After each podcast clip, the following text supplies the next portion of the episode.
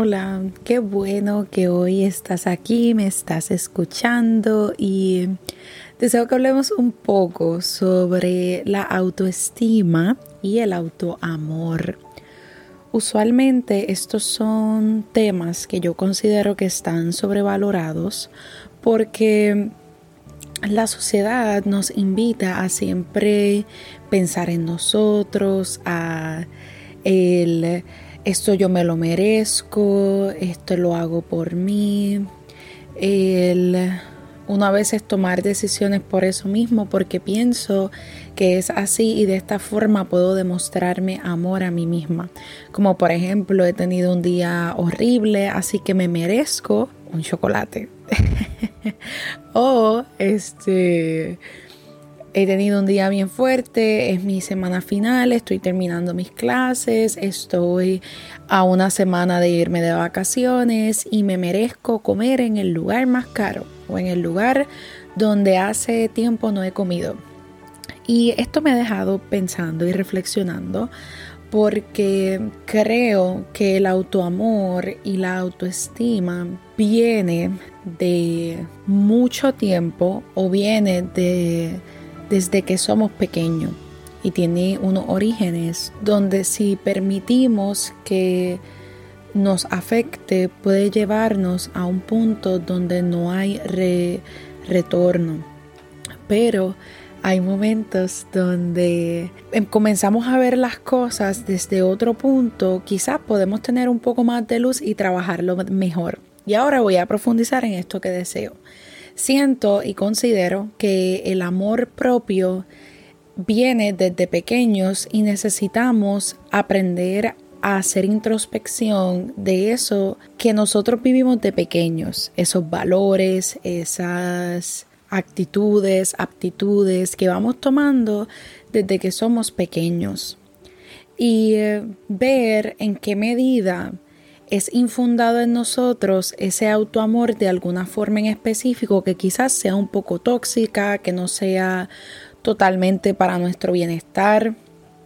A veces pensamos que el nosotros estar bien depende de que el otro esté bien. Y en momentos podemos sentir esa empatía por el otro, pero también en momentos eso no es así. Hay una regla en los aviones que si hay una emergencia, primero le solicitan al cuidador o la madre a ponerse la mascarilla, ella primero, la mascarilla de aire, y luego que se la ponga a ese niño o a esa persona que cuida. Y esto nos da un gran ejemplo de la importancia de uno cuidar de uno mismo. Por esa, ese aspecto de uno cuidar de uno mismo, viene en esa niñez, en esa preadolescencia, en esa adolescencia y en esa adultez o en esa vejez en la que te encuentras. Y es importante que identifiquemos en esa autorreflexión cómo tú te cuidas. Si tú te cuidas siendo pues yendo una vez a la semana al, al salón de belleza o si es tú leyendo o tú identificar esos aspectos que tú sientes que te permite a ti misma amarte. Porque considero que no se nos enseña o no se nos motiva o no se nos educa a amarnos a nosotros y demostrarnos ese amor. Aquí te voy a compartir algunas cosas que yo hago para yo demostrarme ese autoamor todos los días y muchas veces no conlleva a hacer cosas materiales, sino es simplemente yo levantarme en las mañanas, decirme que me amo, abrazarme a mí misma, el decirme, tú puedes, Vanessa, tú puedes con este día, tú tienes la energía que necesitas para conquer, para lograr este día. Al mediodía me digo, diantre, ya, ya sobrevivido el mediodía, ya lo que pasó desde las 3 o 4 de la mañana que estabas despierta hasta ahora, ya todo eso pasó. Así que vamos para adelante, vamos para adelante con lo que queda de día. Me regalo un café, eso sí, eso sí, este, me regalo un café en las tardes y eh, ese es, yo puedo decir, mi regalo material de mí para mí. El todas las tardes regalarme esa taza de contenido y líquido caliente que me permite recargar y respirar. Adicional a eso, me gusta en diferentes momentos del día respirar y esa respiración profunda, el yo detenerme, respirar, aguantar mi respiración y liberarla, me permite automáticamente conectarme conmigo misma. Y una vez llego a mi espacio, para mí es bien importante tener momentos de silencio para mí, porque teniendo silencio, nuevamente me conecto conmigo misma. Me regalo un baño con agua fría, le bajo dos al día, lo dejo ir. De hecho, digo, ya todo este día se fue, vamos a dejarlo ir. Hago mi rutina de las 20.000 cremas y aceites, preparo mi espacio y luego me escribo a mí misma en mi pequeña bitácora. Y con todo eso que te he explicado, ese es mi autoamor.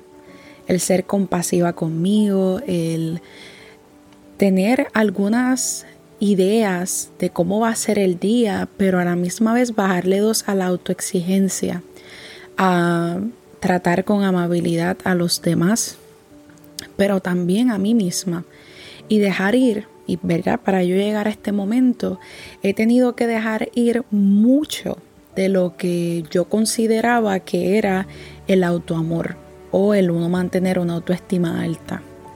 Porque mantener una autoestima alta no es siempre yo, yo, yo, yo, yo, sino es nosotros y yo. Y de esta forma se lleva más, más súper, más llevadera la fiesta y eh, nos transformamos, reconocemos ese amor hacia nosotros mismos. Y claro, hay otros tipos, ¿verdad? De cómo podemos fortalecer nuestra autoestima, pero yo deseaba enfocarme en ese fortalecimiento más espiritual y más transparente, ¿no? Uno que uno no ve, sino es uno deliberadamente decidir apostar por uno.